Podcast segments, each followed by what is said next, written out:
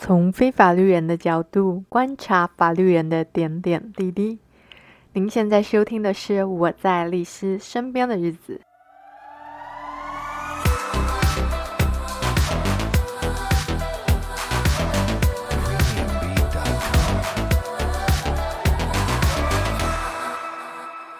大家好。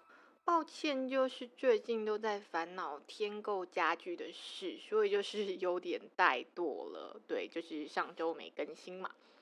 是说，我觉得就是对我来说，可能添购家具这件事，就像是大家要寻求法律咨询服务一样啦，就是不知道从何选起啊，因为完全外行嘛。像我啊。就是那种很爱上网看那种看起来很漂亮，然后就又便宜，就觉得 CP 值很高的，但都会被我们家丽丝碎念。她就是喜欢去现场看，然后看看那些家具的材料质感，然后所以 其实她就常常挑到很扎实的实木家具，确实是那个感受差蛮多啦。就是我上网看到了那些，我个人认为觉得。CP 值很高，可能都是便宜的合成板嘛。那跟实木其实光是重量那个分量就不一样了，当然就是价格上的分量也是差很多啦。这是题外话啦，就是扯得有点远。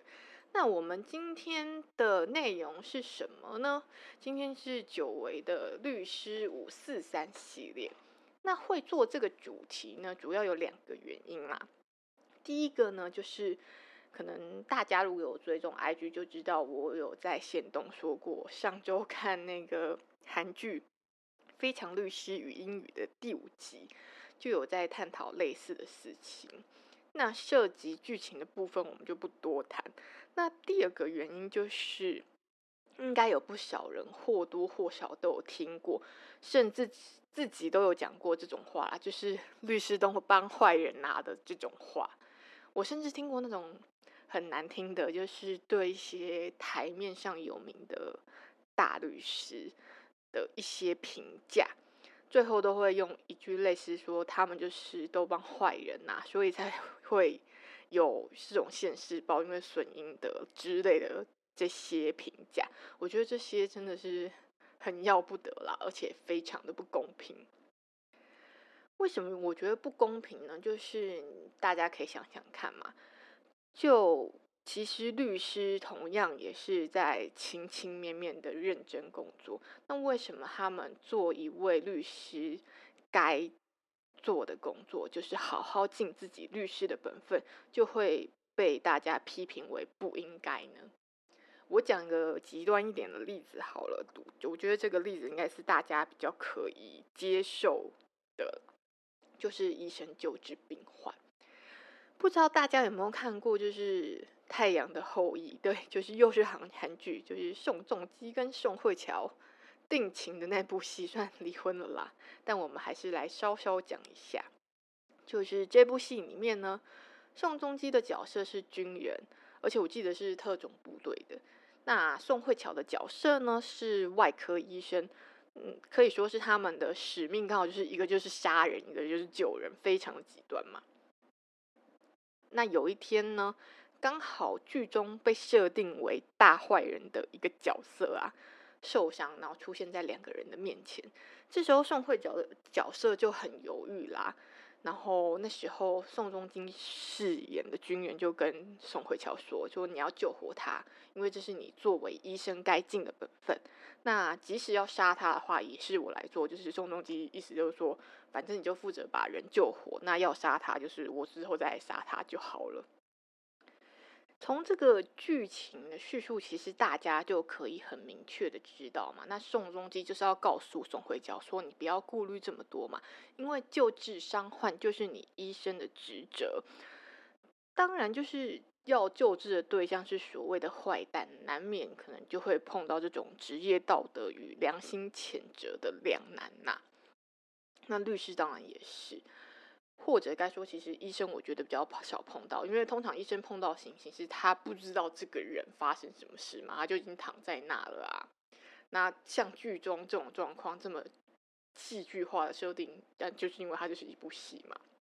那不管怎么说，反正我只要在听到人家说律师都帮坏人这种话，我都会觉得蛮无奈的啦。那我因为工作关系啊，就是每次就是律师放榜的时候啊，就很爱看那种新进 律师的那个公开的社群页面啊，下面常常都会有人留言说啊，你一定要当个伸张正义、济弱扶贫之类的好律师这种人。然后我都心想说，他现在是律师，又不是廖天丁。但其实不要说网络啦。我自己的亲人都曾经对我们家的律师说过：“说，哎，你一定要帮好人呐，不要帮坏人哦。”问题是，我很想问，哎，请问什么是好人呐？什么是坏人？就是你觉得这个问题很简单吗？就是即便像大家都觉得没什么争议的案子，好，我举例来讲，之前不是那个捷运杀人那个郑捷那个案子啊。好像没什么争议，但这种案子也是要有律师保障他的一些权益。而且说老实话，很多像这种重大的刑案啊，不管台湾还是国外啊，我们的历史上都其实多多少少有一些冤狱的产生。不过这不在我们今天讨论的范畴啦。毕竟我想，我们大部分人比较难陷入这种情况。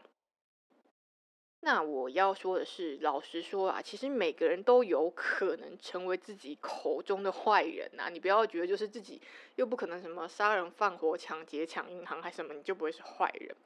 因为一般的纠纷当中，你实在是很难认定。诶，就你想想看嘛，你今天是跟别人起冲突要打官司，你的对照一定觉得你是坏人，都是你的错啊，然后你都觉得是对方的错嘛。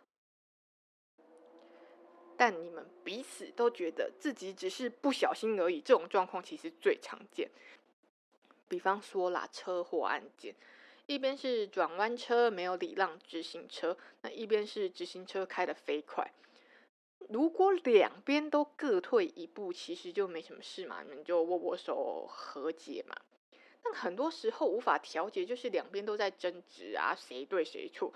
转弯车说他开得很慢啊，是直行车自己开太快。啊，直行车就说转弯车你应该要礼让我啊。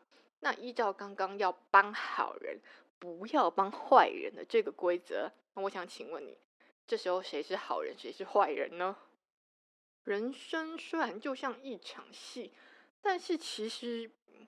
看东西的视角啊，有非常的多元。你不是像看戏一样，戏剧都会设定一个视角给你，所以你会通常都是站在某个人的角度去看事情的嘛。它有一个明显的框架在，他想要呈现的是非对错，就那样很明显的摆在你的面前。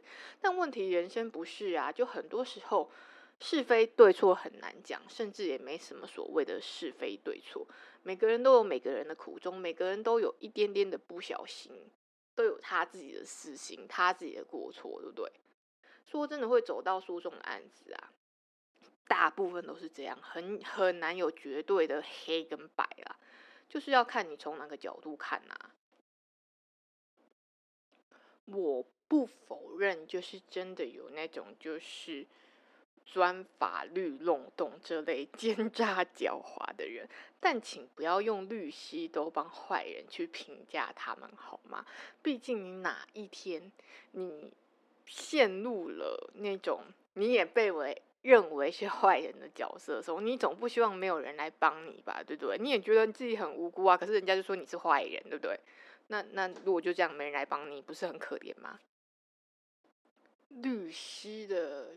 工作嘛，他的职责就是在合法合理的情况下，帮助他的当事人争取最大的权益。那只要他有尽力只这样做，我就觉得 OK，那就好了。不要在那边批评说什么律师都帮坏人啊，只认钱啊，帮那些有钱的人啊脱罪啦什么的，然后都不管。我们这些无辜善良的小老百姓啦，通常讲这种话的，应该都从来没有找过律师啦。我个人 认为，律师说实话，他没有什么帮不帮，他就是在做这种做自己的工作嘛。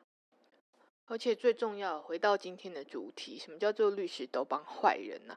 你不要忘记了，就是每个人都有可能成为自己口中的坏人，在别人的眼里、心里，你都有可能是那个坏人呐。以上就是我对于“律师都帮坏人呐”这句话的个人心情感想与抒发。那如果有机会的话，也是会再请李马律师来跟大家聊聊这个话题啦。因为我觉得他聊这个话题还还还蛮有意思的。因为那时候我在看《非常律师禹英语》第五集的时候，他刚好也有跟我一起看，然后我们就有小聊一下。那我觉得那个。我没办法去转述他那些话，我可能我转述不到位，所以有机会再请他跟我们一起聊一聊好了，看他什么时候有空。毕竟他就是有点小忙碌啊，我不太好意思打扰他。好啦，那今天的节目就到这啦，大家有空的话也要记得去追踪我们的 IG 哦。我们下次见喽，拜拜。